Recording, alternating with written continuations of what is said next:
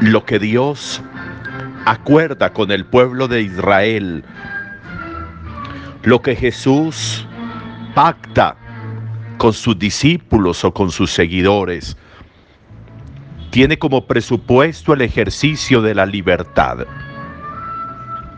Una libertad que de todas maneras tiene que hacerse consciente en el sentido de saber que lo que elijo en libertad traerá de manera consecuente el resultado de lo elegido. No puedo pretender elegir algo de un color y pretender que la consecuencia sea de otro color habrá una sincronía entre lo elegido libremente y lo en consecuencia respondido de acuerdo a esa elección. Pongo delante de ti el camino de la vida y el camino de la muerte. Elige lo que quieras.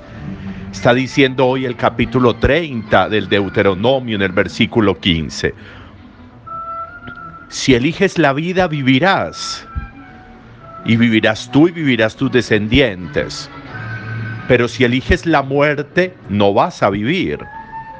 Eso tiene un grado de lógica. El que quiera perder su vida por mí, por el Evangelio, la ganará.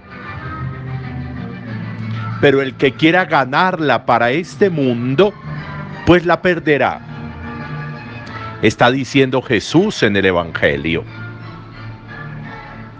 El que quiera el ejercicio de la libertad como un ingrediente esencial para que las relaciones sean sanas, porque donde hay esclavitud ninguna decisión será sana.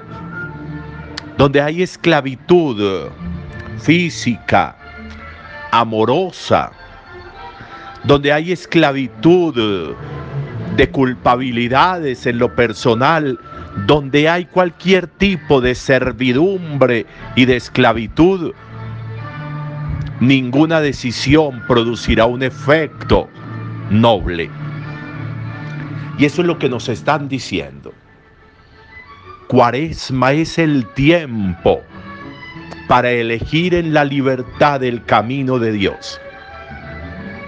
Cuaresma es el tiempo para elegir mantenernos en ese camino, como se mantiene el árbol plantado junto a la corriente de agua que nos trae hoy el Salmo primero. Ese árbol plantado a la junto a la corriente de agua no tiene que pedir dar flores porque las va a dar. No tiene que pedir dar frutos porque los va a dar. No tiene que pedir ser frondoso y crecer porque lo va a alcanzar. ¿Y todo por qué? Porque está junto a la corriente de agua. Tenemos 40 días para permanecer junto a la corriente de agua. En un ejercicio libre, claro, pero en un ejercicio consecuente. No puedo alejarme de la corriente de agua como el árbol y pretender dar frutos y dar flores y crecer. No puedo pretender irme a sembrar en la estepa, en el desierto, y pretender que voy a producir como si estuviera junto a la corriente de agua. Eso sería ilógico. La libertad trae consigo unos resultados lo elegido libremente trae consigo unos resultados. Y es lo que nos está diciendo hoy al comenzar el texto.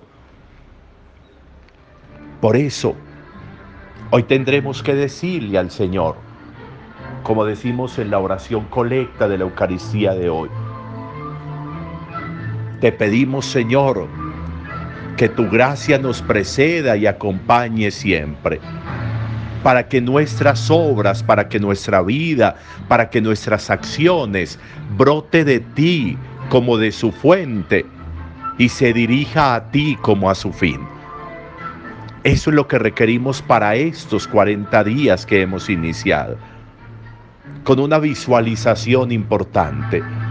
Visualizarme como un árbol plantado junto a la corriente de agua.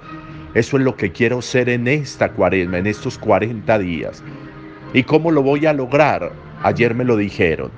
Con el ayuno, con la oración, con la limosna.